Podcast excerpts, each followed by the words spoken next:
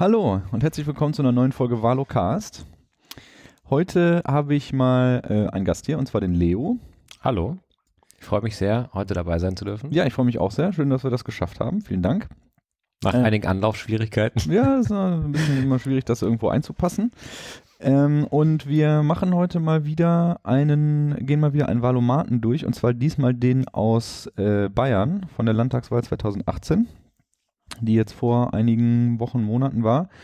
Äh, und zwar deswegen, weil du ja sozusagen persönliche Verbindung zum äh, Bundesland Bayern hast, zum Freistaat Bayern hast und ähm, das ganz gut zu passen schien. Wir sind im Vorfeld, haben wir so einen Abgleich gemacht, wie meine Meinung ist zu den Thesen und wie deine Meinung ist zu den Thesen und wissen jetzt sozusagen, wo wir auseinanderlagen und wollen uns eigentlich primär mit den mit den Punkten befassen, weil da wahrscheinlich mehr ähm, Diskussionsbedarf oder oder Möglichkeit drin ist. Und ich hoffe, dass wir so ein bisschen ja ein bisschen in die Diskussion kommen und äh, unterschiedliche Meinungen auch haben und nicht so viel gleiche. So, die schon die, die erste Frage äh, ist unterschiedlich, aber nur weil du nur weil du dich sozusagen rausgehalten hast und neutral gesagt hast. Und zwar ist die erste Frage Dieselfahrverbote. In bayerischen Städten sollen Fahrverbote für Dieselfahrzeuge verhängt werden können. Und da habe ich gesagt, yo, stimme zu. Ja, also ich sehe das sehr differenziert. Ich habe mich ja auch an der Stelle enthalten. Ähm, also die Automobilindustrie ist ja der, der Motor der deutschen Wirtschaft. Ähm, jeder zweite Arbeitsplatz hängt direkt oder indirekt an der Automobilindustrie. Und meiner Meinung nach hat die Automobilindustrie leider verschlafen, ähm, sozusagen früher auf alternative äh, Antriebsstoffe und, und Antriebsenergien zu setzen und hat ähm, ja, sagen wir mal, ein, so ein bisschen war in einem protektionistischen Markt, weil sie, weil sie natürlich auch eine sehr große Lobbygewalt äh, in Deutschland haben. Und dadurch ist erstmal diese Grundsituation entstanden, dass, dass Dieselfahrzeuge äh, etwas versprochen haben, was sie nie hätten äh, leisten können, meiner Meinung nach, oder nur mit einem sehr großen Aufwand oder einem sehr großen Zusatzinvestment hätten leisten können. Und ähm, ich sehe an dieser Stelle ähm, Dieselfahrverbote in Städten sind zum einen ähm, ein absolutes Aus äh, für eine, für eine, für sagen wir mal eine Diesel-Automobilindustrie ähm, und ist ein, ein krasses Aus. Ich finde, ich finde, ähm, auf der Politikseite hat man hier selbst viele Fehlentscheidungen getroffen und jetzt den schwarzen Peter einfach äh, durch ein, also sagen wir mal, eine krasse Grenze der äh, der Automobilindustrie zuzuschreiben, finde ich falsch und, und finde ich zu, zu schnell und zu hauruck. Ähm, was sehr wohl meiner Meinung nach richtig ist, dass man peu à peu ähm, einfach höhere Standards für Dieselfahrzeuge einführt und, und ähm, damit auf der einen Seite die Automobilindustrie entlastet, aber auch zum anderen ähm, eben zum Beispiel kleine Handwerksbetriebe, die einfach die eine Diesel, die die viel, sehr viel äh, Kilometer zurücklegen äh, müssen und aus dieser äh, aus dieser Begründung heraus ähm, gerechnet haben, was was ist für mich sinnvoller, ein Diesel oder ein Verbrennungsmotor, äh, Diesel oder oder ein, ein Benzinmotor und, und dort eben eine Dieselflotte angeschafft haben. Gerade die Handwerksbetriebe oder sagen wir mal die kleinen und mittelständischen Unternehmen, die sehr viel Kilometer zurücklegen müssen, ähm, haben Dieselfahrzeuge angeschafft. Und für die ist es eine wahnsinnige Belastung. Ähm, das war damals schon mit der grünen Plakette, als man nicht mehr in die Städte reinfahren durfte, hat man mal aufgestellt, äh, welche Betriebe davon in welcher Art und Weise betroffen sind. Und das waren, hatte teilweise gravierende Auswirkungen, dass einfach ähm, ein Handwerksbetrieb, der irgendwelche alten äh, Karren rumstehen hatte, auf einmal nicht mehr in die Stadt reinfahren konnte und auf einmal keine Kunden mehr in der Stadt bedienen konnte. Und so aus, diese, aus diesem Pool von Hintergrundinformationen hab, sehe ich das differenzierter, als dass man einfach nur sagt, ja, machen wir, sondern, sondern mhm. finde, finde Entscheidung schwierig. Mhm, okay, ja, das gebe ich dir zu. Entscheidung schwierig, aber so ein paar Punkte, die du gesagt hast, würde ich noch mal ganz gerne sozusagen aufgreifen und angreifen. Also das letzte, diese, diese Handwerker werden ja immer quasi ins Feld, Feld geführt. Ne? Ja. Also die Handwerker, die armen Handwerker, die äh, auf einmal nicht mehr in die Städte können. Und jetzt hast du gerade das mit der, mit der Umweltplakette, mit der grünen Plakette angesprochen. Und da war es ja so, das war ja mit Ansage, mit langer Ansage. Mhm war klar, es gibt jetzt, gibt jetzt diese Plaketten. Erst, erst darf man nur mit Autos, die gar keine Plakette haben, nicht mehr da rein. Dann nur mit Autos, die eine, eine rote, gelbe oder grüne haben. Dann nur gelb und grün, dann nur noch grün. So, diese Umweltzonen gibt es jetzt. Und das war aber völlig planbar für alle. Mhm. Äh, ne, da konnten sich alle darauf einstellen und deswegen finde ich jetzt in dem Fall der Umweltplaketten damals eigentlich, da muss der Handwerksbetrieb sich halt ein neues Auto kaufen. Da habe ich wenig die, die machen das, das ist eine, ein Unternehmen, eine Wirtschafts-, wirtschaftliche Entscheidung, das kannst du planen, kannst du sagen, okay, dann kaufen wir jetzt so ein Auto, nächstes Jahr so eins und da so eins und das, das kann man, das kann man schon machen. Deswegen fand ich diese Umweltplaketten, ich finde das, fand es damals irgendwie ein bisschen albern mit diesen Plaketten, die überall rangeklebt werden. Jetzt ist es fast noch ein bisschen alberner, weil alle haben jetzt nur noch grüne Plaketten und die Umweltzonen sind auch alle nur noch grün. Also langsam könnte man diese Umweltplaketten wieder abschaffen, denke ich mir so. Aber gut, geht jetzt ja nicht um die Umweltplaketten, sondern um die Dieselfahrverbote. Und die Frage, die hier gestellt wird, ist ja, ist ja eine politische Frage quasi, ob Dieselfahrverbote verhängt werden können sollen. Aber es ist ja ein, im Grunde ist es eine rechtliche Frage, die entschieden worden ist von Gerichten. Ja, das geht.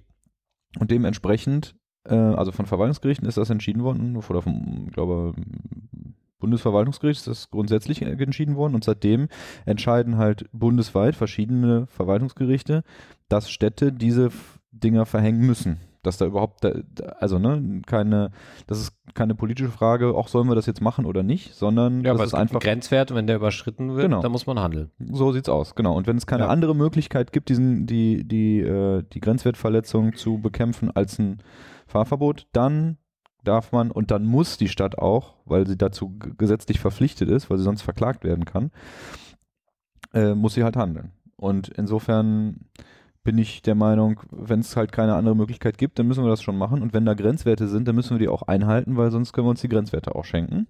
Äh, ja, und auf der Seite der Automobilindustrie habe ich jetzt auch, sagen wir mal, verhältnismäßig wenig Mitleid, weil die ja jahrelang gutes Geld damit verdient haben, zu betrügen. Und da, da, da finde ich auch Schummeln oder irgendwie so Verkleinerungsformen unangemessen. Ich finde, das ist ein klarer Betrug. Ja, die wussten, was sie tun. Da sind Grenzwerte. Ihre Autos haben die nicht eingehalten. Das ist ein ganz klarer Betrug und Rechtsbruch. Und da müssen sie dann auch auf andere Art und Weise bestraft werden. Ja, die Frage, ist, die Frage ist, inwieweit war sozusagen die Regierung im Zuge einer irgendwie einem, einem Lobbyismus, mhm, der genau. da betrieben wird, die Regierung dort auch mit, die haben, äh, mit haben am, weggeguckt. Ja, oder sie waren sogar vielleicht mit an Bord, weil äh, es geht ja nicht nur um, die, um Fahrzeuge, die innerhalb Deutschlands verkauft werden, sondern es geht ja darum, Deutschland auch im Export äh, klar zu positionieren und dort auch über Export, über Exporte, sagen wir mal, die deutsche Wirtschaft äh, voranzutreiben. Mhm. Und ja, BMW auf dem internationalen Diesel in den USA so verkauft. Ja, genau. Und, und also es geht ja schon auch darum, äh, ja, es sind Steuergelder, die nicht nur deutschlandweit erwirtschaftet werden durch die Automobilindustrie, sondern die auf internationaler Ebene erwirtschaftet werden. Und da braucht man natürlich eine Technologie, die man nach außen gut verkauft. Und ich bin mir sicher, dass dort eben die Fehler nicht nur auf oder die, der Betrug nicht nur ähm, auf der Automobilseite äh, begangen wurde, sondern dass das ein, eine weitreichendere äh, mhm. Zusammenschluss von, von vielen äh, Entscheidungsträgern war. Was die Sache ja nicht besser macht. Nicht besser, aber das ist, deswegen ist es falsch, jetzt einfach von der, von der, von der Regierungsseite zu sagen, ihr seid die Bösen und ihr haftet jetzt dafür, dafür, dass ihr Betrug ah, begangen habt. Okay, ja, das ist, das ist unredlich, wenn ein Verkehrsminister sich da hinstellt und sagt, äh, ihr seid die Bösen und wir haben doch damit nichts zu tun. Ja, so. genau. Aber genau, also die Bundesregierung muss, hätte das auch kontrollieren können. Ne? Ja, man also muss, man hat sozusagen der Automobilindustrie vertraut und gesagt, ja, ja, ihr macht das schon, ihr kontrolliert euch selber, das passt schon, wir müssen da jetzt nicht genauer hingucken. Abgassonderuntersuchungen sind abgeschafft worden und so weiter und so fort. Das passt schon alles gucken wir nicht weiter hin. Und es kann auch sein, dass es sogar noch mehr Mauscheleien oder was, das kann man natürlich nicht sehen, aber da gebe ich dir völlig recht, da ist, da ist irgendwie im Rahmen von Lobbyismus und so auch auf Regierungsseite eine ganze Menge schiefgelaufen. Und was ich, also was dann auch immer noch angeführt wird, ist so, das soll nicht auf dem Rücken der Autofahrer ausgetragen werden, diese ganze Geschichte. Das gebe ich auch zu, ja. Also bloß weil du dir jetzt einen Diesel, gekauft hast oder ich mir einen Diesel gekauft habe, der, äh, von dem du ja angenommen hast, dass er gut ist und du, weil du betrogen bist, worden bist von der Autoindustrie oder ich. Hast du jetzt eine Dreckschleuder? Habe ich jetzt eine Dreckschleuder und äh, darf damit nicht mehr irgendwie in die Stadt fahren. Das ist ja. natürlich dann mistig. Also, was man im gleichen Atemzug dann als Politik jetzt tun müsste, ist natürlich es ermöglichen, dass die Bürger dann entsprechende Schadensersatzforderungen gegen ihre, gegen den Automobilhersteller Ja, also Ne? auch wieder. durchsetzen können, damit, damit halt nicht die Bürger der Benachteiligte sind, sondern derjenige, der damit gutes Geld verdient hat. Und er hätte die Automobil, es gibt ja die Technologien. Ist ja nicht so, als ob das unmöglich wäre, die Grenzwerte einzuhalten. Technologie gibt es und es ist auch ganz klar, was, was zu machen ist. Du musst halt mehr Filter. Du musst mehr Harnstoff einführen. Das heißt, du musst größere Tanks in deinem Auto drin haben und du musst bestimmte, äh, also bei bestimmten niedrigeren Stufen musst du halt zusätzliche ähm, so Nachrüstsitze Ja. anbieten. Insofern, ich bin grundsätzlich dafür, dass die Frage ist ja, ob, ob die verhängt werden können sollen und ich denke, ja, sollen sie, müssen sie, weil sonst gibt es keinen Handlungsdruck. Wenn wir einfach sagen, da sind Grenzwerte, aber wenn die, wenn die gebrochen werden, dann hat das keine Auswirkungen, dann, dann Ja, man muss, das zu nichts. man muss auch ein bisschen so, vielleicht kann man den Atomausstieg auch auf den Dieselausstieg übertragen und sagen, ähm, Herr Altmaier hat vor zwei Wochen auf dem Energiewende-Kongress einen hervorragenden Vortrag gehalten. Ähm, war ich auch sehr erstaunt. Aber da ging es darum, dass man, dass er sagt, man kann den Leuten was wegnehmen, wenn man ihnen gleichzeitig keinen Komfort wegnimmt. Und, So, ja. und vielleicht bei den Dieselfahrverboten kann man das so ein bisschen im übertragenen Sinne sagen, ich kann jetzt nicht einem unter, unterm Arsch äh, sein Dieselauto wegziehen, Ja, sondern man, man muss das halt vorsichtig angehen, vor allem wenn man auch ein bisschen äh, ein bisschen auf politischer Seite auch ein bisschen Eigenverantwortung mit reinbringen muss. Ja, und also es, kann, es soll natürlich nicht von heute auf, also ich meine, dass wenn es darum geht, den gesamten Verkehrssektor umzustellen von, von fossilen Brennstoffen auf was auch immer, elektrisch oder, oder Wasserstoff oder was, dann kann es, dann geht das natürlich nicht von heute auf morgen, sondern es muss immer ein Prozess sein, man muss sich da was vornehmen, okay, in zehn Jahren fährt auf deutschen Straßen kein Verbrenner mehr oder es wird kein Verbrenner mehr, ist kein Verbrenner mehr zugelassen in Deutschland oder sowas. Und dann muss man sich halt einen Plan machen und sagen, wie man es erreichen will und dann können sich die Unternehmen auch darauf einstellen und so weiter und so fort. Also ich bin da bei dir, dass man da ein bisschen differenzieren muss, dass die Frage vielleicht ein bisschen plakativ ist. Ähm, ja, gut. Ähm, dann mache ich mal hier neutral. So, das, die nächste Frage, da geht es um Kreuze in Behörden. In bayerischen Behörden sollen weiterhin gut sichtbar Kreuze im Eingangsbereich hängen. Da habe ich jetzt mal ganz klar Nein gesagt, weil ich finde, dass diese Trennung von Kirche und Staat, die wir in Deutschland haben, halte ich schon für verhältnismäßig wichtig. Und das hat ja den Hintergrund, dass in Bayern jetzt gerade vor kurzem sozusagen ein Erlass rausgegeben wurde, dass da Kreuze zu hängen haben. Ja. Und gegen so einen Erlass bin ich, wenn da einer der Meinung ist, der- ein Mitarbeiter, dass er in seinem Büro so ein Kreuz aufhängen will, Genau. dann oh, pff, meinetwegen. Ja, und wenn die eine Kantine haben und, und die da mittags zusammensitzen und sich irgendwie über irgendwas unterhalten und da in der Kantine ein Kreuz über der Tür hängen soll, dann ist das doch nett. Warum soll ich? Wenn, wenn die Leute, also ja, wenn die Mitarbeiter das so meinen, ja, in Ordnung, aber das Es soll nicht wie ein Stempel sein und sagen, hier ist nur das erlaubt. So, das darf nicht sein und deswegen habe ich mich dort auch enthalten. Mhm. Ähm, aber auf der anderen Seite soll es selbstverständlich möglich sein. Es ist Teil unserer Kultur und ähm, es ist genauso, ich weiß nicht, in anderen religiösen Ländern hängt auch, hängt auch, ähm, weiß ich nicht, ein entsprechendes Zeichen über einer Tür. Ja, aber ich meine, Es soll möglich sein. Also es ist, Ja. man sagt, man soll nicht sagen, äh, wir sind jetzt in allem offen für alles und unsere Kultur existiert nicht mehr und es äh, genauso der Islam ist genau gleichgestellt in Deutschland äh, wie wie ein wie ein anderer Glaube, der seit hunderten Jahren in unserer Kultur ist. Ähm, das, das, ist ein, das ist ein langer Prozess und das wird vielleicht irgendwann so sein, wenn, wenn unsere, wenn, wenn alles noch multikultureller wird, aber man braucht nicht verstecken jetzt auf einmal, weil wir multikultureller geworden sind, brauchen wir nicht verstecken, äh, was unsere Kultur ist, die uns seit langem prägt. Mhm. Ohne dass man, ohne dass man, dass man das zur Pflicht macht, dass das überall wie ein Stempel oben drüber hängt, aber jetzt das einfach rausnehmen und sagen, wir sind jetzt was ist nicht mehr, strikt verboten oder so in Nee, äh, Dings auf das, da will ich mich jetzt auch nicht direkt anschließen. Es ist Ja. einfach unsere Kultur, das ist die Basis, auf der wir unsere Gesetze aufgebaut haben. Äh, vielleicht, das geht noch weiter zurück ins römische Recht, aber, aber es ist trotzdem ein, ein, ein dieses, dieses, diese Leitkultur, äh, der, der, der Begriff ist, ist, ist Unwort, auf jeden Fall ein Unwort, aber ähm, irgendwo gibt es schon eine, eine, eine Basis, die auch unsere Werte geprägt hat und die brauchen wir jetzt nicht einfach äh, abschalten und, und sagen, die gibt es jetzt nicht mehr, weil wir multikulturell sind, sondern mhm. das ist einfach die Basis, die wird immer bleiben. Und die wird vielleicht immer mehr verwässert, aber man braucht sie jetzt nicht rausnehmen und sagen, äh, das ist jetzt nicht, das ist jetzt genau gleichgestellt mit dem Islam in unserer Kultur. Wir kommen gleich nochmal an einer anderen Stelle zu der, zu der Frage. Verwässert finde ich jetzt irgendwie auch nicht so schön an, der, ja, an, an dieser Stelle. Also, ja, das ist ein sehr negativ begr ja, geprägter genau. Begriff. Also absolut. sicherlich vermischen sich Kulturen. Ja, und, und, ist ja auch äh, schön und gut so. Genau, also das ist, ist halt. Es, ist, es ist gut so, klar. Okay, gut, dass glaube, sich die Kulturen vermischen. Aber das ist halt die Basis, auf, auf der wir unsere Werte generiert haben. Und das ist ja auch okay, wenn man das behält. Ja.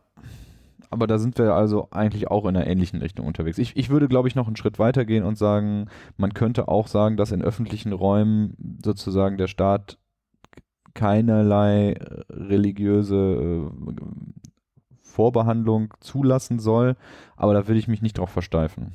Das wäre so eine Sache der Diskussion irgendwie. Okay. Ähm, die Ladenöffnungszeiten überspringen wir mal. Dann geht es um Sachleistungen für Asylbewerber. Anstelle von Geld sollen Asylbewerberinnen und Bewerber in Bayern weitestgehend Sachleistungen erhalten. Da habe ich mal einfach Nein gesagt. Auch das ist, ist halt der Diskussion geschuldet. Also das ist immer weiter zurückgedreht worden sozusagen, dass überhaupt irgendwelche Geldleistungen an Asylbewerber ausgegeben werden, sondern sie sollen nach Möglichkeit nur noch Sachleistungen bekommen und weil, weil die Angst besteht, dass sie mit dem Geld ja nicht verantwortungsvoll umgehen können und es sowieso direkt versaufen gehen und das nicht so benutzt wird, wie der Staat es gerne hätte. Und ich, diese, diese Gänge live, diese, ja, Bevormundung finde ich da schwierig an der Stelle und halte das auch nicht für ein Problem, was man regeln müsste. Deswegen würde ich diese Regelung eigentlich am liebsten zurückdrehen, die da getroffen wurde. Also ich finde, es muss eine Mischung aus beiden sein. Man muss, man muss verhindern, dass, dass das System ausgenutzt wird. Ähm, ja, genau muss, das sehe ich halt nicht. Ja, das Problem. Ja, man muss verhindern, dass das System ausgenutzt wird. Also es gibt, also es gibt Fälle, ob das jetzt Hand und Fuß hat, weiß man nicht. Man, man kann ja auch nur das wiedergeben, was man über die Medien so zugesendet zu, äh, bekommt.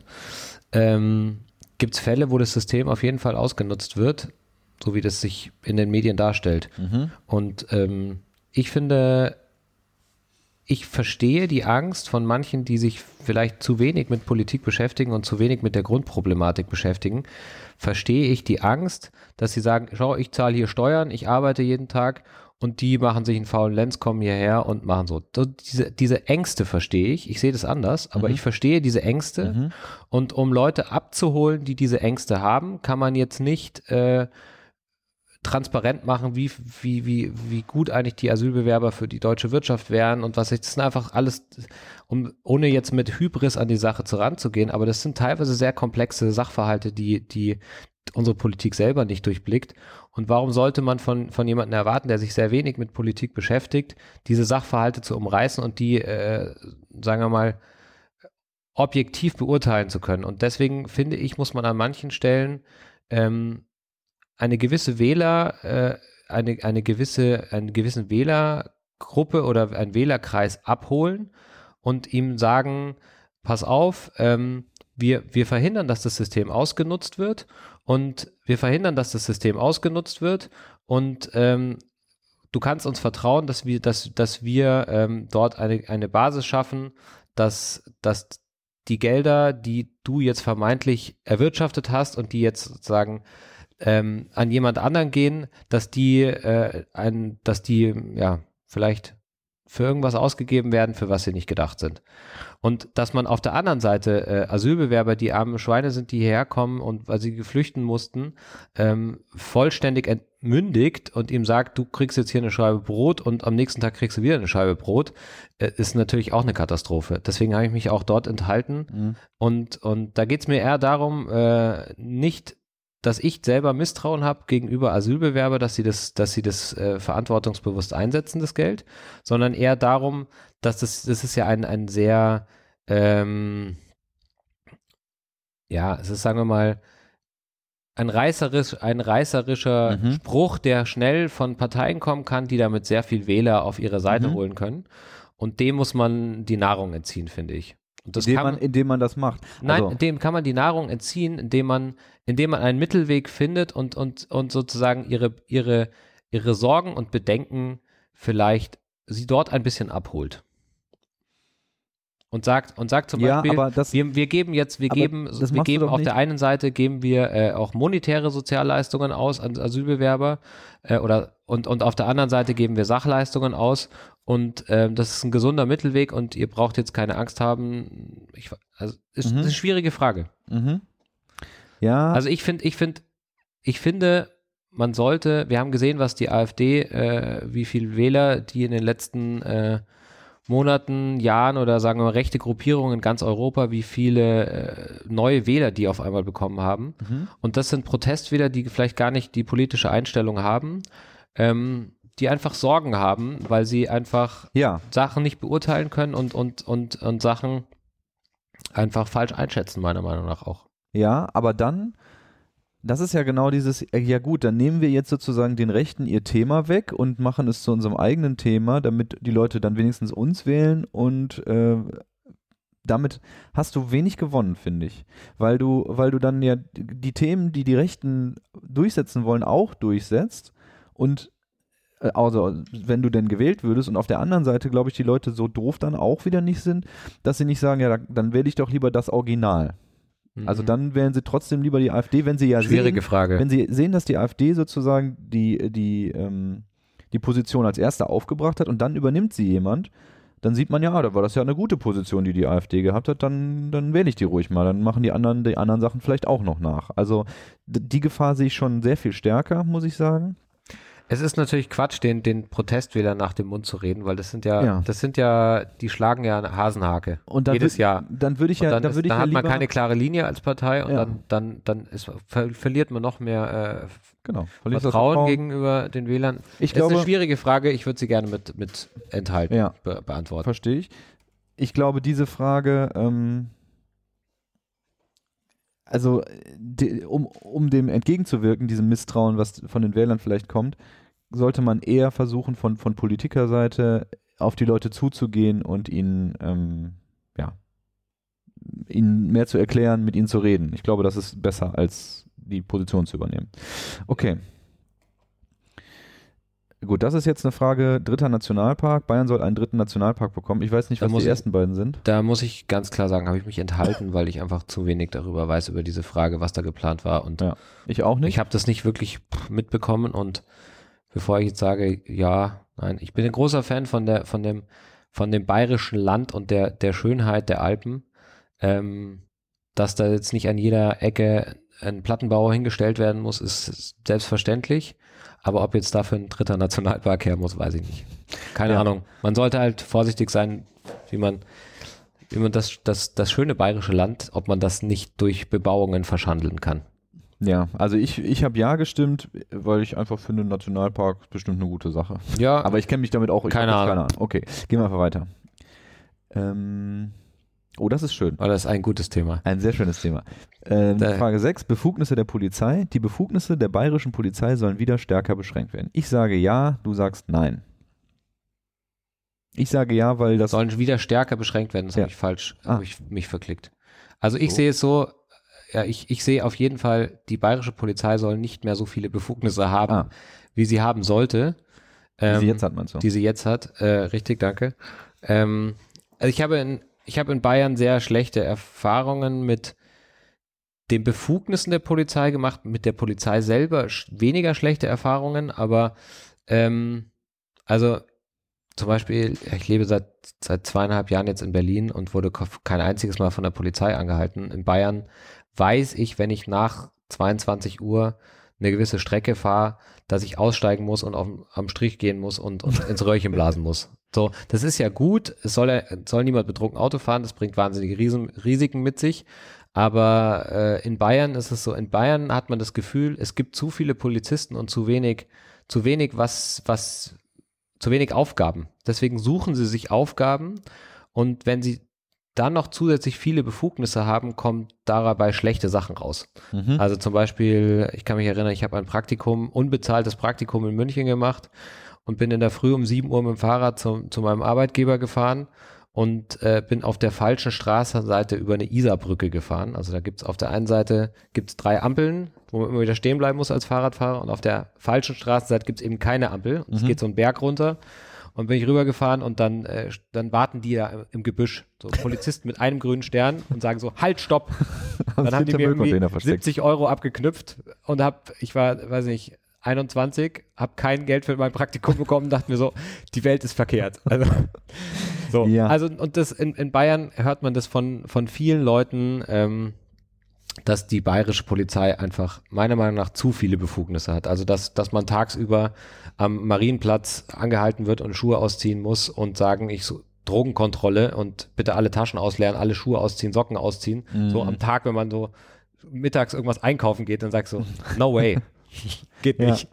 Ja, vor allen Dingen, also ich habe, das heißt, wir sind da vo- voll auf der gleichen Linie. In Ja. dem Fall ging es ja auch noch darum, dass, dass Bayern jetzt gerade das, das schärfste Polizeigesetz äh, in ganz Deutschland beschlossen hat und was, wogegen auch stark, verstärkt geklagt wird, weil da schon Geheimdienstbefugnisse jetzt in die, in die Polizeiarbeit mit reinkommen, mit Staatstrojanern, Abhörern bei, beim kleinen Verbrechen und solche Geschichten, die sehr stark Richtung Überwachungsstaat oder nach Überwachungsstaat riechen und äh, ja, da bin ich strikt dagegen beziehungsweise in dem Fall hier dafür, dass sie besch- befugnisbeschränkt werden. Okay, dann war das ja keine große Diskussion. Kirchenasyl. Es sollen keine abgelehnten Asylbewerberinnen und Bewerber abgeschoben werden, solange ihnen in einer Kirche Schutz gewährt wird.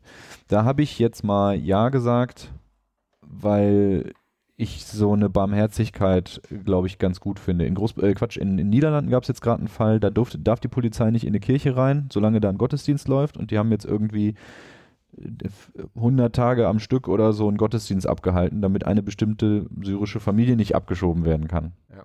Fand ich, fand ich schön, weil es, weil es ist halt so etwas, die Kirche ist dann Widerspricht aber auch wieder dieser Trennung von Kirche und Staat, die du gar vorhin, naja, also die Nö, Kirche muss wieso? sich trotzdem an, an Gesetze halten ja, und- natürlich. und, und muss sich trotzdem an, wenn, ja, schwierige Aber- Frage.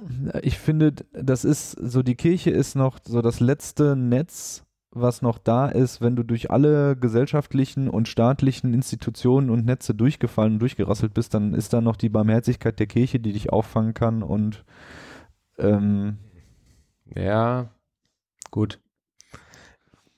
So. Wenn man weiß, wie viel, äh, dass die Caritas sich nur zu drei Prozent von der Kirche finanziert und äh, das eine große Werbemaßnahme der Kirche ist, kostenlose Werbung, die sie nur zu drei Prozent Gut, ja, bezahlt. gut, aber das ist Anderes ein anderes Thema. Ja. Anderes Thema, aber ich bin äh, die Barmherzigkeit der Kirche und dass die auf jeden Fall Leute, durch, die durch soziale Netze durchgefallen sind, auffangen können mit ihrem Netz, äh, finde ich richtig. Ähm, dass die Kirche irgendwelche Sonderbefugnisse hat, finde ich fragwürdig. Ja, okay, ich verstehe, was du meinst.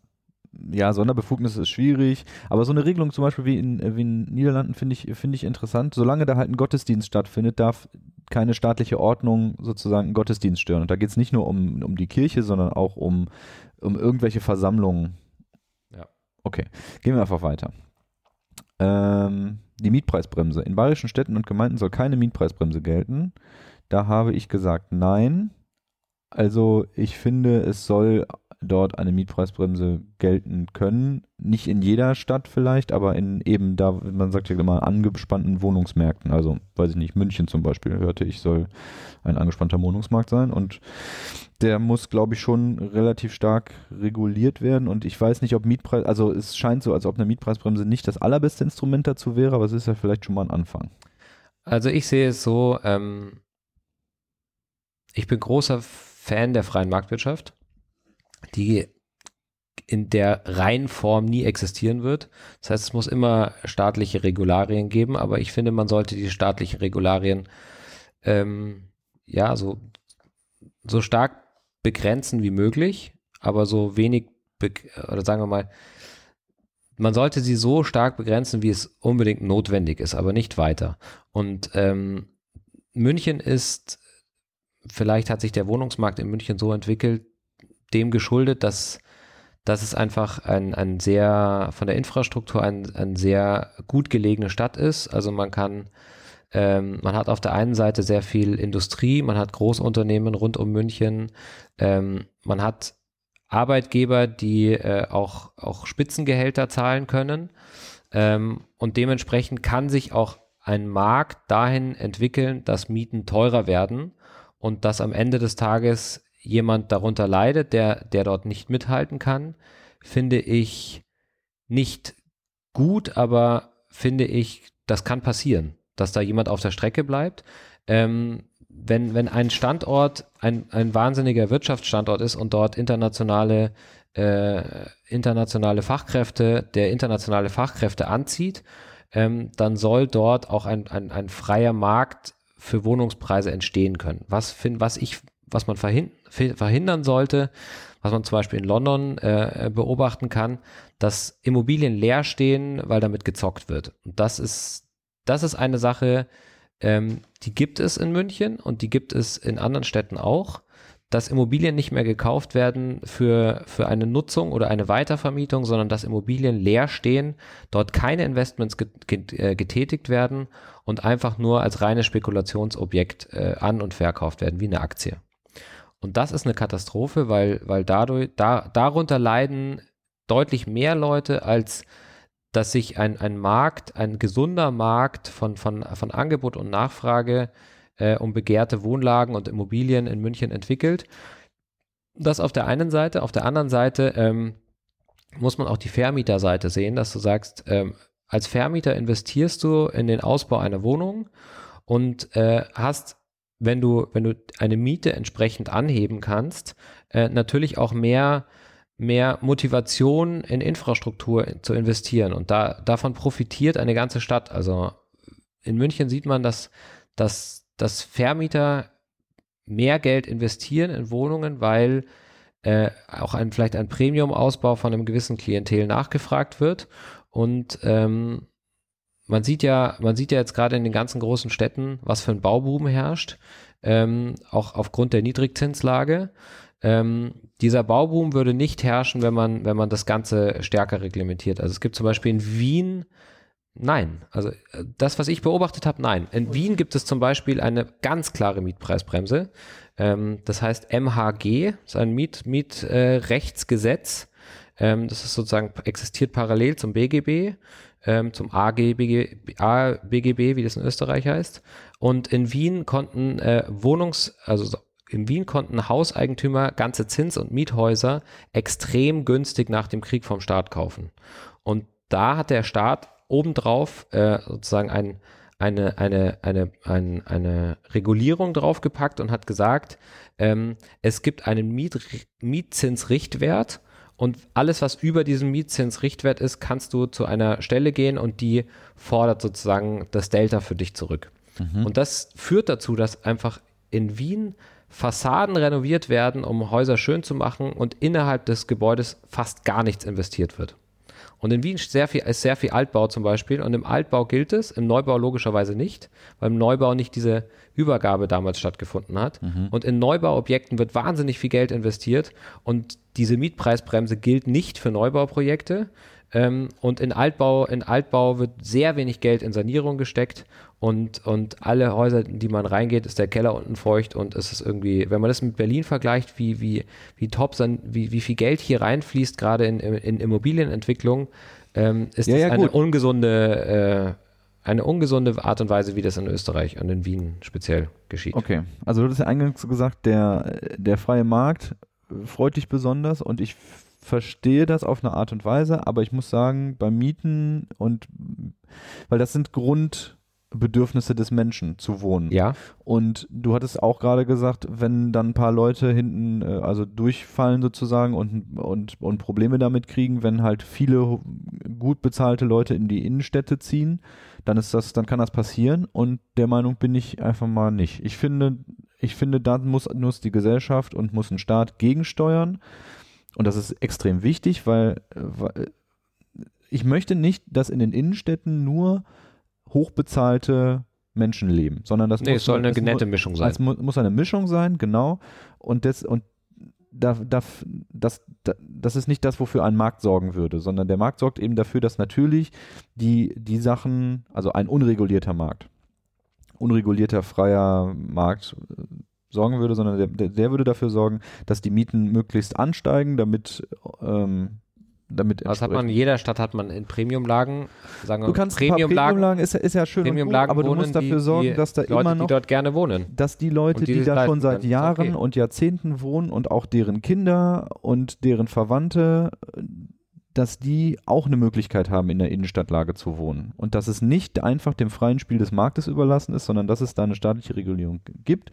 Weil die Mietpreisbremse, um die es hier geht, sagt ja auch nicht, die Mieten dürfen überhaupt nicht erhöht werden, sondern sie dürfen halt nur um bestimmte Anteile erhöht werden. Und das ist das, was ich meinte. Sie bringt ja auch nicht genug. Also für die Leute, die sie, die sie haben worden, wollten und gefordert haben, ist ich finde, sozusagen wenn, der ich Effekt finde nicht wenn man sie, genug. wenn man sie, wenn man sie ganz klar mit einer scharfen Linie einführt, ist es kontraproduktiv für Investments in Immobilien. Wenn ja, aber das Investment einführt, in Immobilien muss dann halt der Staat übernehmen. Da habe ich ja überhaupt gar Ah, keine das- Probleme. Dann muss der Staat halt, dann muss man ja sozialer, Beispiel sozialer BER. Wohnungs- Nee, der BER nein, ist was es wird völlig, einfach, äh, was nein, wenn, völlig anderes Ja, als Mietwohnung. ja, aber wenn der, wenn der Das überall, nichts miteinander das tun. entsteht ein wahnsinniger Overhead, wenn, wenn, wenn der Staat äh, groß, großflächig äh, Wohnungen, Wohnungen um, saniert und, und also Überhaupt nicht. Das macht, hat der Staat schon, schon immer gemacht, schon früher gemacht und das hat sehr gut funktioniert vor, vor 20 Jahren. Und eben muss der Staat ja, muss er ja nicht selber machen, ja, sondern du machst halt einen Anreiz, du sagst, okay, bau da halt, wenn ihr ein Haus baut, dann müsst davon die Hälfte müssen irgendwie äh, subventioniert, sind subventionierte Wohnungen, das heißt, da dürfen die Mieten nur so und so hoch sein und das nach 20 Jahren ist das aufgehoben oder so und da dann muss entsprechend. verzögerst du es nur in die Zukunft. Nein, wieso? Was Nach verzögerst 20 du? Jahren ist das aufgehoben. Naja, du baust natürlich, das, so wie das halt ist, ne? Häuser werden abgerissen, neue Häuser werden gebaut In und der Innenstadt wird wenig, relativ wenig neu gebaut. Da wird eher saniert. da muss man das eben in entsprechenden Sachen auch machen, aber das Ziel muss auf jeden Fall sein, dass, dass jeder sich eine, ja, eine Wohnung in einer, in einer vernünftigen Lage zu einem vernünftigen Preis leisten kann. Auch, auch eine Putzfrau und nicht nur der Spitzenverdiener, der irgendwie im Vorstand von, von der Bahn ist oder so. Ja, gebe ich dir schon recht, aber Das Ja. Instrument ist, ist schwierig, wie man es genau Schwierig. umsetzt, äh, ist schwierig, aber der, der man kann eben, man kann eben nicht, man kann nicht nur die, man kann nicht, man kann nicht nur die äh, positiven Effekte davon mitnehmen und die negativen Effekte ausblenden, wenn man eine Mietpreisbremse einführt. Mhm. Okay. Also ich, wie gesagt, was mir wichtig ist, der freie Markt wird es an der Stelle nicht richten, finde ich. Ähm, beim islamischen Religionsunterricht, der flächendeckend angeboten werden soll in bayerischen Schulen, sagt der Dings, hast du gesagt ja. Ich habe mich enthalten. Ich fand das flächendeckend klingt irgendwie so komisch. An jeder pupsigen Schule in ganz Bayern muss dann ein äh, islamischer Religionslehrer sitzen. Nö, ich finde es eher so, da wo Bedarf da ist, Ja. soll auch am Land das abgedeckt werden können. Ja. wenn jetzt irgendwie, wenn das in, in, in einer Region ist, wo gerade äh, viele, viele danach äh, fragen, dann soll das, soll das nicht nur über den Ethikunterricht abgefangen werden können. Eine, Ja. eine religiöse Ausbildung. Äh, Wo ich strikt dagegen bin, ist das, wie ich habe, mir fällt jetzt der Name nicht ein, aber, aber ähm, Erdogans äh, Politikinstrument in Deutschland. DTIP. DTIP, danke, Mhm. ja. Ähm, dass sozusagen, dass aus, aus, ausländische Regierungen ähm, ihre, Leute schicken, damit ihre Leute schicken, Mhm. um, um, so, um sozusagen Einfluss auf Einfluss auf, auf kulturelle Gruppierungen in Deutschland zu nehmen, das muss ausgeschlossen werden. Mhm. Ähm, Da das bedeutet, der, die Imame oder, oder, oder Islamlehrer, ähm, die müssen jetzt nicht äh, in der katholischen Schule äh, ihre, ihre Ausbildung genossen haben, aber Nein, aber es gibt, es gibt die Unis die in können- Deutschland, an denen du Imam Genau. quasi eine Imam-Ausbildung machen kannst. Richtig. Theologie, also islamische Theologie studieren Richtig. kannst du Man du muss- auch christliche. man muss sehr vorsichtig sein, eben, dass, dass dort nicht ähm, die Religion missbraucht wird, um, um andere äh, Um anderes Gedankengut äh, in einer Gruppierung zu verwurzeln. Ja. Also da sind wir, sind wir sehr ähnlich äh, unterwegs auf jeden Fall. Der, der Religionsunterricht ist wichtig, dass er dann in der Schule unter geregelten staatlichen Bedingungen stattfindet, wenn er stattfindet, und nicht in der, in der Moschee dann eben von unre also völlig unreguliert. Das, ja, finde ich auch. Dann kommen wir zur Kennzeichnung von Polizisten. Bayerische Polizistinnen und Polizisten sollen bei allen Einsätzen eine individuelle Kennzeichnung tragen. Da bin ich ganz klar äh, und strikt dafür. Da geht es ja nicht, also gerade gerade bei solchen Hundertschaftseinsätzen und so weiter geht es nicht Ja. darum, dass hinten auf dem Rücken irgendwie steht äh, Peter Huber- Mayer. Peter Meyer oder so, sondern steht eine Nummer und die ist auch immer unterschiedlich und das, die stehen in der Liste drin und wenn der, wenn der Polizist sich falsch verhält, dann kann das hinterher nachvollzogen werden und dann kann er zur Rechenschaft gezogen werden. Das Sehe ich auch absolut so. Ähm, ich sehe es auch absolut so, wenn, wenn dabei sozusagen die, die Anonymität der Polizisten Ja. gewährleistet bleibt, bin ich deiner Meinung. die Anonymität, ja, muss gewährleistet sein, aber sie muss halt aufhebbar sein, wenn's, ne? Wenn's, wenn, der, wenn da eine Straftat dahinter steht. Genau. So, Eigenheimförderung. Nee, achso, doch, das, das überspringen wir hier. Da waren wir auch gleicher Meinung. Bischöfe. Eigenheimförderung. Der Freistaat soll Bau und Erwerb von selbstgenutzten Wohnimmobilien von Familien und Kindern finanziell unterstützen.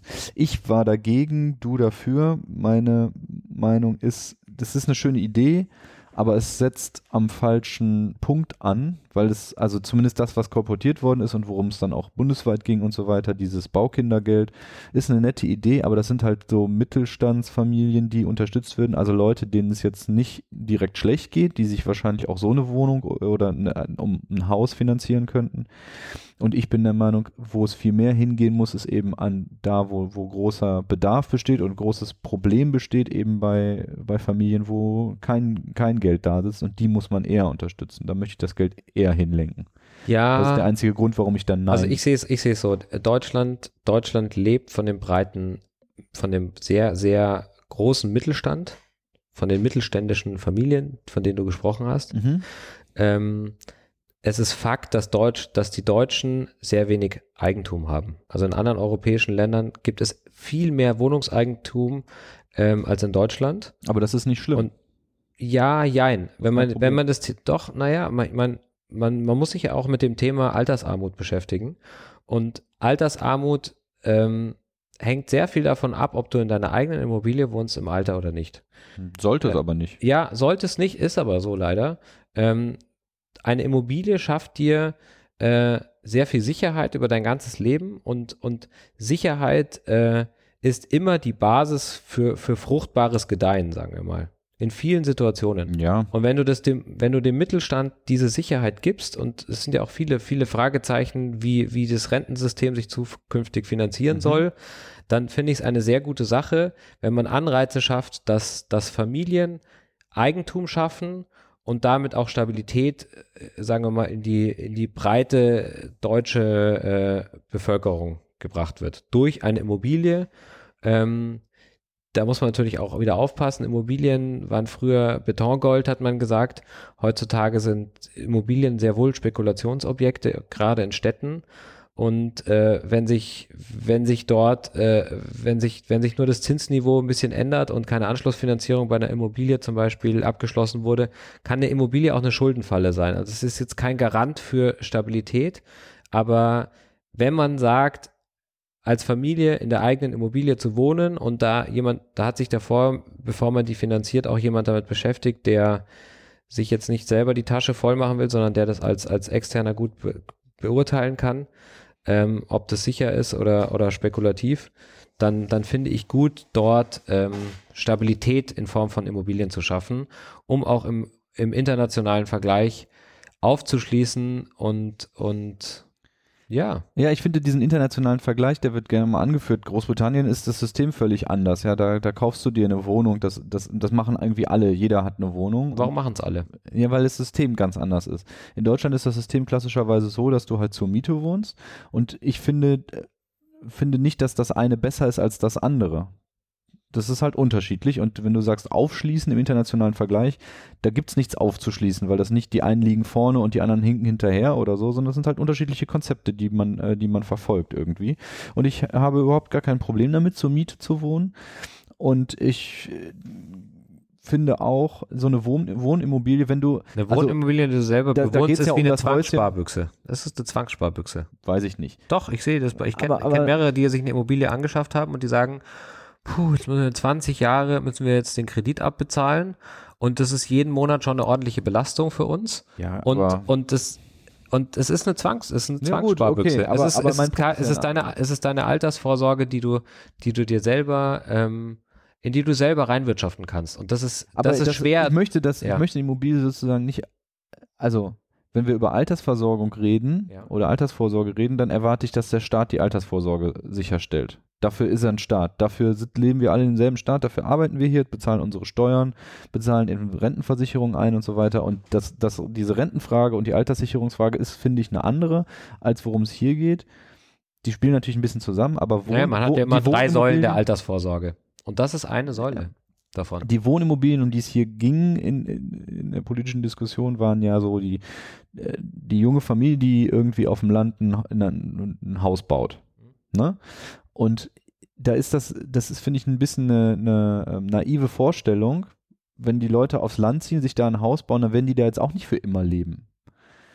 Deine Kinder, deine zwei, drei Kinder ziehen irgendwann aus, dann ist das Haus viel zu groß. Äh, du willst vielleicht, du wechselst vielleicht einen Arbeitgeber, du willst vielleicht umziehen, dann ist das ein, Klotz am Bein. Das sind alles Fragen, die kann sich jeder selber stellen und, und kann sich entsprechend entscheiden und sich überlegen, ob er das Haus verkaufen will, ob er die, die Kinder da einziehen oder was auch immer. Ja, aber ich weiß man nicht- halt irgendwie, weiß nicht, ja warum der der Regel- Staat das jetzt noch se separat fördern muss, bei, bei eben an, an einer Stelle, wo die Leute sich ohnehin ein Haus bauen können. Das muss man, da, da gibt es keine, keine Lücke irgendwie, die zu füllen ist nicht. oder Also- irgendwie, dass, dass die Leute sich ein Haus nicht leisten ob Leute, können. doch, das glaube ich schon. Also ein Ein- Eigenheim, sich den Traum eines Eigenheims zu erfüllen, ist eine riesen Herausforderung für viele Familien.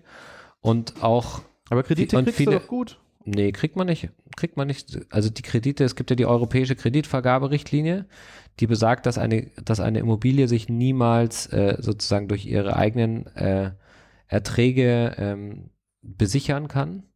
Das heißt, man muss schon, man muss schon ein, ein, ein Eigen Einkommen haben, abzüglich aller fixen Ausgaben, damit man Zins plus Tilgung äh, bedienen kann. Das ist eine, die europäische Ja, aber dann lass uns doch lieber dafür sorgen, dass die Einkommen steigen. Ja, ist schwierig. Okay, aber ne, Position ausgetauscht. Ja. Alles klar. Ähm, dann das nächste ist der Bildungsurlaub. In Bayern soll es für Weiterbildung ein Recht auf Freistellung von der Arbeit geben. Ich sage ja, du warst unentschlossen.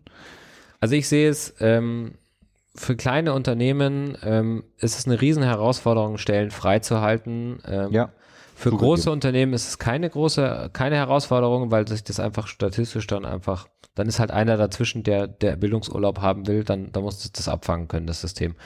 Aber du musst eine Grenze einziehen. Finde- Und ab 500 Leute oder dann irgendwo. sehe ich, finde ich das okay.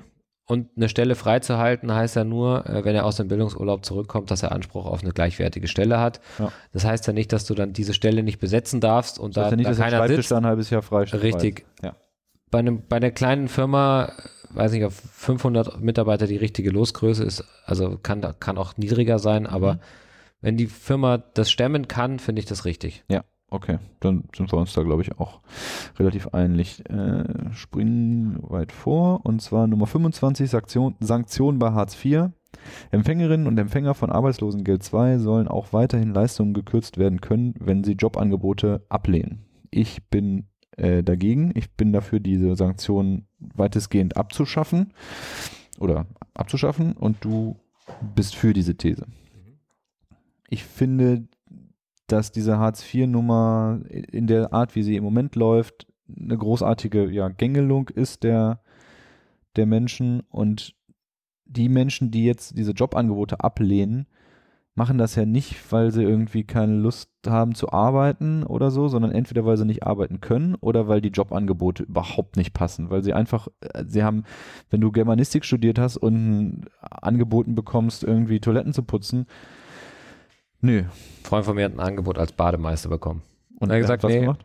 Der hat davor Art Unternehmensberatung gemacht, nicht, nicht wirklich, sondern war er ähm, Unternehmensberatung für, für ähm, Okay, also was völlig anderes. Medien und also was völlig anderes. Also was ich finde, dieses Arbeitslosengeld 2, Hartz IV, das ist eine Grundsicherung. Das soll dir ermöglichen, dass du irgendwie ein menschenmögliches Leben, also es ist ein absolutes Minimum. Richtig. So. Und wenn dieses Ich Minimum, bin kein Freund von Hartz IV. dieses Minimum kann man nicht weiter kürzen. Das Erniedrigend. Hartz IV, finde ich. Ja. Auf jeden Fall, das kann man nicht weiter kürzen. Ähm, dann muss man, ich finde ich finde die Frage des, deswegen spannend, weil ein, Kürz, ein Kürzen der Leistungen könnte auch ähm, vielleicht so ausgestaltet werden, dass man die Leistungen erhöht, wenn er einen Job annimmt. Ja, dann braucht er ja kein Hartz IV mehr. Naja, es gibt ja diese, Es gibt diese Unterstützer, diese Aufstocker. diese, diese Aufstocker, wo du am Anfang äh, sozusagen erstmal wieder einen Fuß in die Arbeitstätigkeit bekommt und die, die, das Arbeitsamt einen Teil deiner Kosten übernimmt oder sogar alle Kosten übernimmt. Äh, es, also Das man kann das nicht Idee. ganz schwarz-weiß beantworten, finde ich. Ähm, Hartz IV ist meiner Meinung nach keine gute äh, Sache, weil es, weil es unterhalb, ähm, teilweise unterhalb der Menschenwürde liegt. Wenn man in einer Stadt wohnt, die äh, hohe Lebenshaltungskosten mit sich bringt, ist es zu wenig einfach. Ähm, was ich aber auch nicht äh, gut finde, um wieder auf das Thema von vorher zu kommen, dass man, dass man darin so viel Spielraum lässt, um, um, um irgendwie Hetze und, und ähm, ja, um, um, sagen wir mal, rechten Parteien wieder dort wieder Nahrung zu geben, Mhm. könnte man das ganz einfach ähm, gestalten, indem man sagt, ähm, wenn du einen Job annimmst und, und wieder anfängst in die, in die, in die, ins Berufsleben einzusteigen, gibt es, gibt es gewisse Vergünstigungen für dich und wir sehen, dass du, äh, wir sehen, dass du bemüht bist, auch was anzufangen, auch wenn es jetzt nicht 100% dem entspricht, was du dir vorstellst. Verhindert werden soll, dass jemand sagt, wenn ich jetzt anfange zu arbeiten, dann verdiene ich ja weniger, als ich jetzt habe, dann arbeite ich lieber gar nicht. Das, das sollte auf jeden Fall, Das sollte, das sollte unmöglich sein. Ja, das sollte unmöglich sein. Dann müssen Das dann ist aktuell möglich und deswegen finde ich, äh, ist es ein Mittelmaß, äh, Okay. kann man das nicht schwarz-weiß sehen. Wir haben. Jetzt äh, sagt uns der Wahlomat schon, wir sollen die Thesen sorgfältig beantworten, weil ich immer auf neutral drücke. Ähm, Wertekunde für Zuwanderer. Zuwanderer sollen neben dem Sprachunterricht auch Wertekunde besuchen äh, müssen. Ich habe jetzt mal einfach Ja äh, angeklickt und du, na, äh, nee, du hattest neutral angeklickt. Ich finde das irgendwie eine merkwürdige Konstruktion, muss ich sagen. Ich finde es gut, wenn, äh, wenn es eine Integrations, wenn es so Integrationskurse gibt, wo Leute Über die Sprache auch die Kultur lernen. ja, genau. Das ist, das sind irgendwie zwei Sachen, die zusammengehören. Das ist ne? wie das Französischbuch, wo, man- wo einer ein Baguette in der Früh kauft. Vielleicht. Das sind zwei Sachen. Also wenn hier jemand lebt, dann muss er sich schon damit auseinandersetzen, wie hier gelebt wird, wie andere Menschen Ja, leben und was ich- für Werte so so. sind und so. Aber ob man da jetzt eine extra Wertekunde, das klingt irgendwie komisch. Ich weiß nicht. Ja, das hört sich ja nicht gut. Hört sich nicht gut an. Oder nicht, hört sich nicht richtig an, so wie so es da steht. Genau. Ich hatte ja äh, gedrückt. Ehrlich gesagt, zum, nee, weiß ich auch nicht mehr genau, warum. Vielleicht wie auch immer. Ähm, Diplom- und Magisterstudiengänge. Die bayerischen Universitäten sollen Diplom- und Magisterstudiengänge anstelle des Bachelor- und Masterstudiums anbieten. Das hat mich überrascht. Ich habe Nein gesagt, weil das ja sozusagen wieder die Bologna-Geschichte zurückdrehen würde. Also die Vereinheitlichung der, der Abschlüsse in ganz Europa, die wir jetzt hingekriegt haben, das würde das wieder zurückdrehen. Und das will ich nicht. Ich halte das für gut, dass die vereinheitlicht sind. Halte ich auch für gut. Ähm, die, also ich finde, da sollte man konsequenter sein. Entweder sollten Universitäten auch dann einheitlich ECTS-Punkte an anderen Universitäten anerkennen.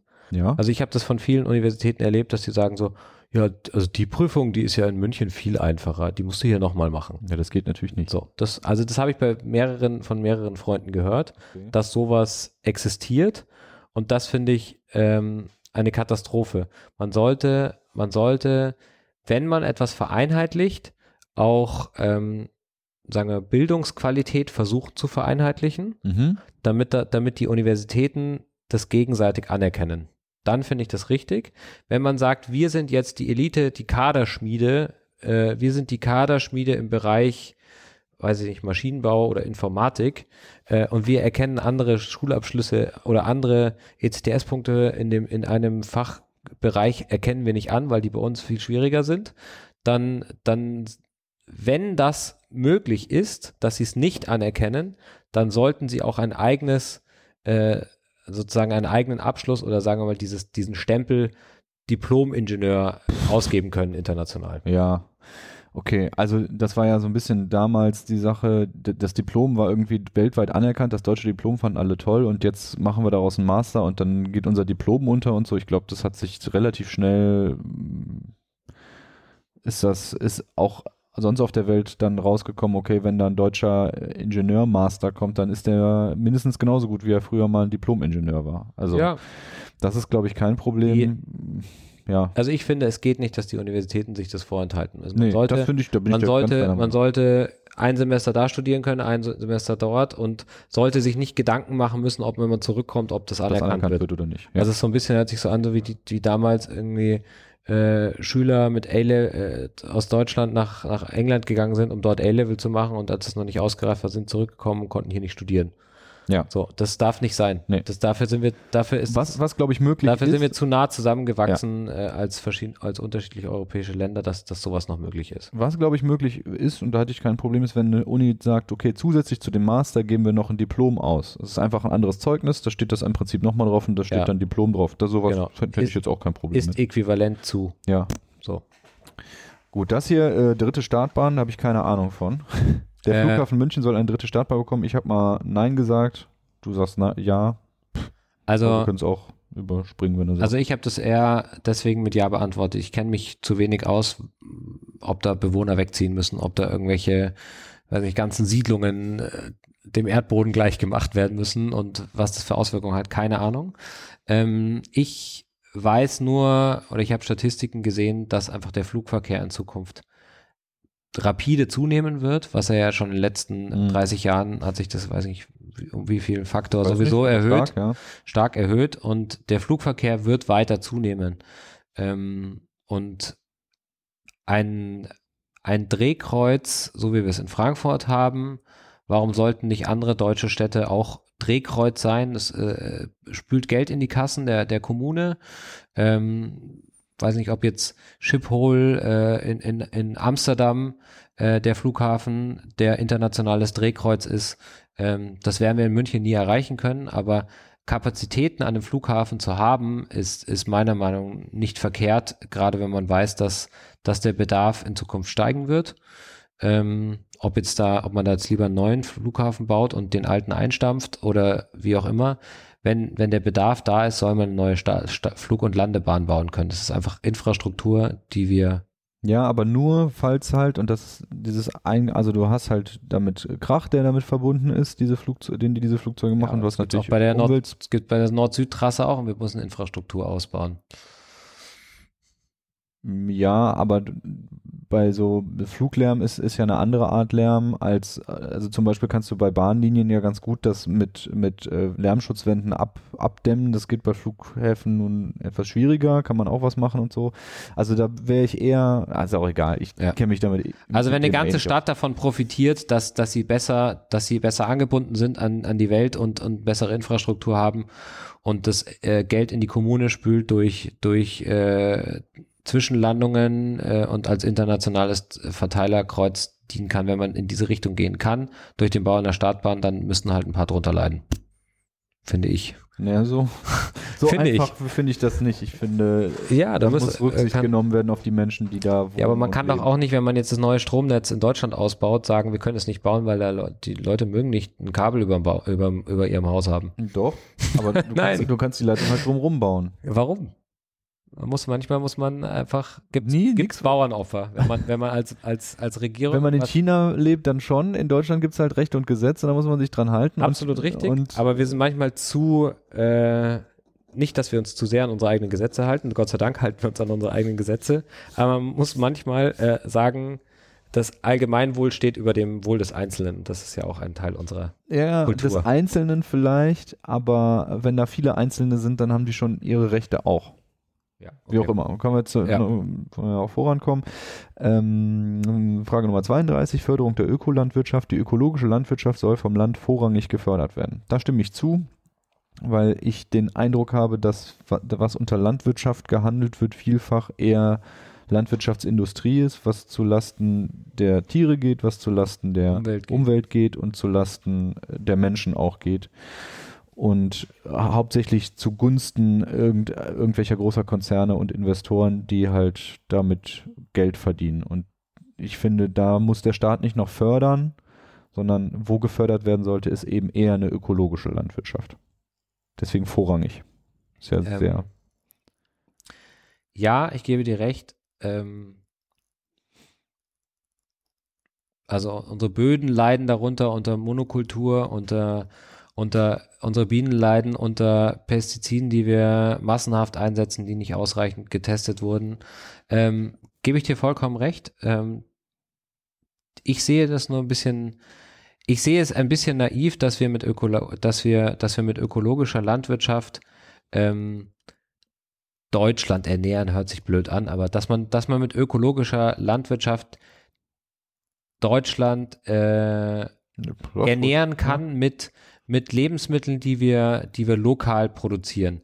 Wenn, wenn, wenn wir mehr ökologische Landwirtschaft haben, bedeutet das, dass die Gurken, die mit konventioneller Landwirtschaft angebaut werden, eventuell in Zukunft nicht mehr aus Deutschland kommen, um die Ecke äh, und wenig, wenig äh, fossile Brennstoffe da, da in die Mhm. Gurke reingeflossen sind, sondern dass du die eher aus, aus, aus Spanien bekommst, Ja, wo gut, du da musst sagst, du natürlich parallel dann dran arbeiten, aber die Förderung der La- Landwirtschaft ist eh ein EU-Thema eigentlich ja hauptsächlich. Und äh, also es geht ja hier um vorrangige Förderung. Die Ja. Frage ist so, was will der Staat, was für Anreize Also will der Staat Deutsch, senden? die Deutschen geben zu wenig Geld für Lebensmittel Ja. aus und darunter leidet äh, die Umwelt, kann man ganz klar sagen. Die, Leuten, die Deutschen sind zu wenig bereit, für hochqualitative Lebensmittel Geld auszugeben. Und ob man das jetzt damit äh, durch eine Förderung der ökologischen Landwirtschaft erreichen kann, da stelle ich ein großes Fragezeichen dahinter. Ich bin Fan Jedenfalls von. eher, als wenn man die industrielle Landwirtschaft fördert, oder? Ähm, weiß ich nicht. Weiß ich nicht. In manchen Bereichen vielleicht ja, in manchen Bereichen, ja. Gehen wir Okay. zum nächsten Thema. Das traditionelle Familienbild. In der Schule soll vorrangig das traditionelle Familienbild Vater, Mutter und Kinder vermittelt werden. So, da bin ich dagegen. Weil, weil, ja, das, das ist ja die Frage nach, ob sozusagen der Staat, Gleichgeschlechtliche Ehe, bla bla bla, weit, weitestgehend im weitesten Sinne. Ja. Also ich bin für gleichgeschlechtliche Ehe, habe überhaupt nichts dagegen.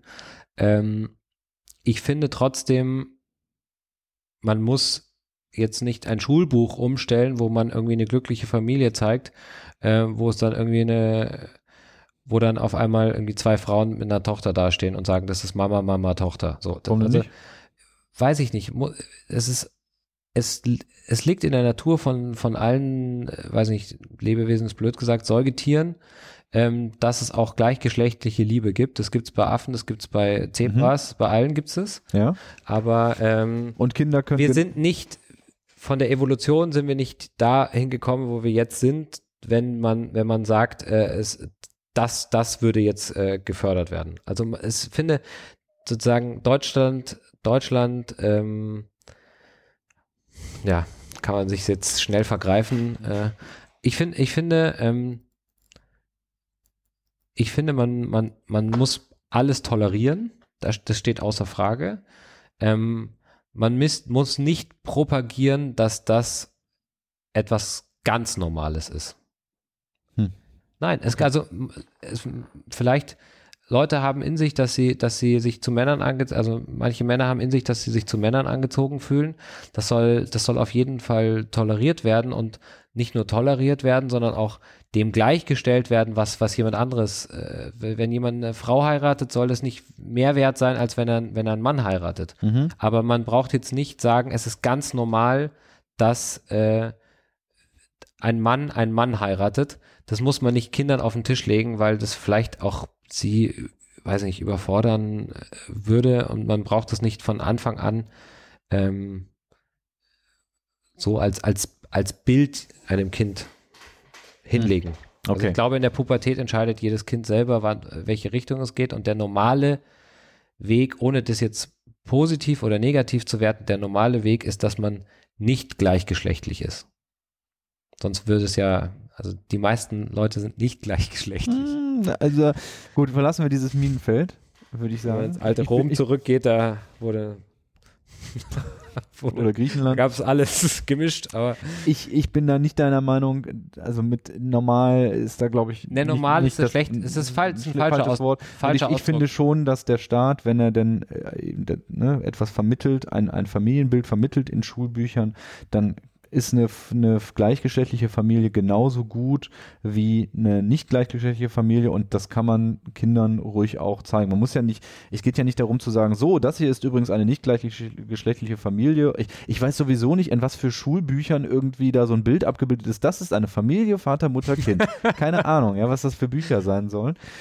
Aber man muss da nicht so gesondert drauf eingehen und das vermitteln. Übrigens ist es gar kein Problem und so weiter. Das ist, für mich ist es völlig normal, dass es gleichgeschlechtliche Familien ja, gibt und die können auch als völlig normal in Schulbüchern vorkommen. Da habe ich überhaupt, wenn da irgendeine Geschichte ist im Englischbuch, wo, wo eine Familie von hier nach England zieht, dann kann das auch eine gleichgeschlechtliche Familie sein. Warum denn nicht? Ist doch in Ordnung. Ja, also ich finde, ja, also ich finde zum Beispiel eine, eine, nette, nette Art und Weise, wie man, wie man seine, seine Offenheit äh, zu, zu gleichgeschlechtlichen Liebschaften zeigen kann, ist zum Beispiel in Wien haben sie an den Ampeln, siehst du dann, an der Ampel gibt es mhm. zum Beispiel Frau, Frau mhm. nebeneinander oder Mann, Mann oder Mann, Frau. Ja. Das ist zu, genau zu gleichen Teilen durchgemischt auf dem Ampelsymbol.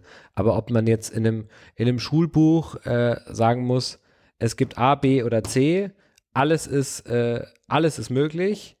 You decide. Das ist so, pff, nee. Die, das kann man, man, man, man merkt es schon selber irgendwann, wenn man, was man will. Ja, ja. Man, man muss das nicht explizit irgendwie auf ein Tablett legen, so, wähle A, B oder C. Sondern nee, aber wie gesagt, ich wüsste auch nicht, an welchem Man entscheidet sich automatisch. Man, man, ja. Hat ja, man hat jetzt, aber das die meisten haben nicht die Wahl, zu was sie sich entscheiden. Nee, es ist, es ist halt. Es ist einem drin. Genau, es ist keine Wahl eigentlich, ja. So, und das letzte, äh, der letzte Punkt, ähm, die Inklusion an Schulen. Alle Schülerinnen und Schüler mit Behinderung sollen ausschließlich an allgemeinen Schulen unterrichtet werden. Also Grundschule, Mittelschule, Realschule, Gymnasium. Ich habe mich da enthalten, du hast Nein gesagt. Also meine Meinung dazu ist. sehr schwer umzusetzen.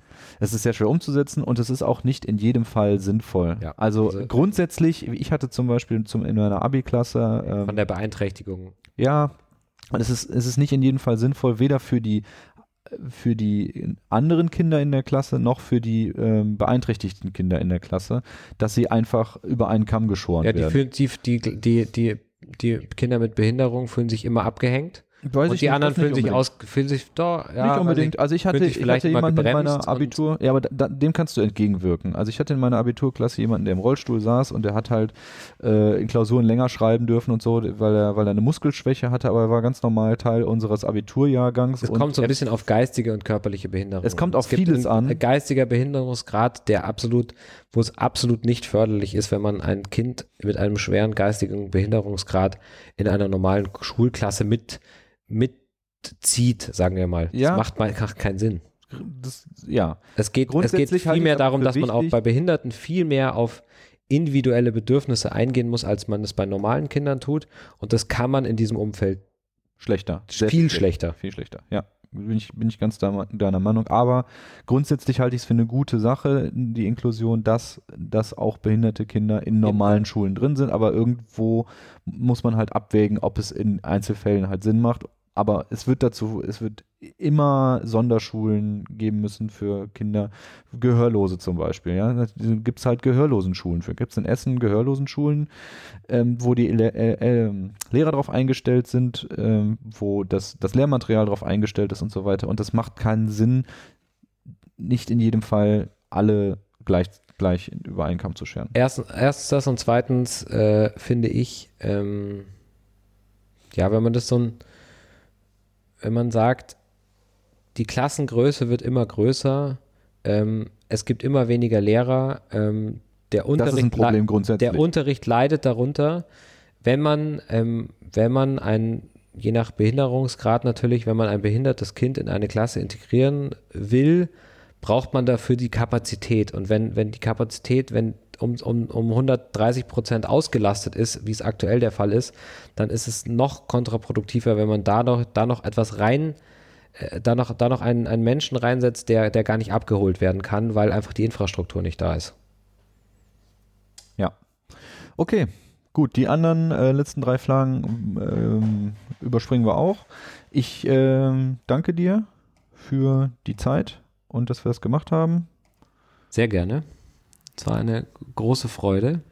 Und ähm, man sieht vielleicht der Wahlomat, das war jetzt mein Eindruck, ähm, ist bei manchen Fragen sehr schwammig formuliert und deswegen kann man auch nicht sagen, wenn der eine so oder so geantwortet hat, ob man nicht am Ende des Tages doch ähnlicher Meinung ist. Mhm.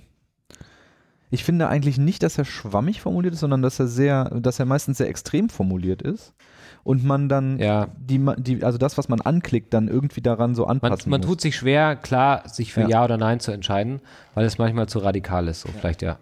So. Genau, aber deswegen ist für mich der Wahlomat halt auch eher ein Instrument. Also es ist nicht, du klickst es durch und am Ende hast du eine klare Wahlentscheidung, sondern eigentlich kann man jetzt hier noch durchgehen und die Meinung der Parteien sich angucken und man kann sich halt damit eine eigene politische Meinung bilden und darüber reden und diskutieren. Dafür ist er sehr gut. Mhm. Gut. Ja, vielen Dank Vielen Dank auch. und äh, dann bis zum nächsten Mal. Tschüss. Tschüss.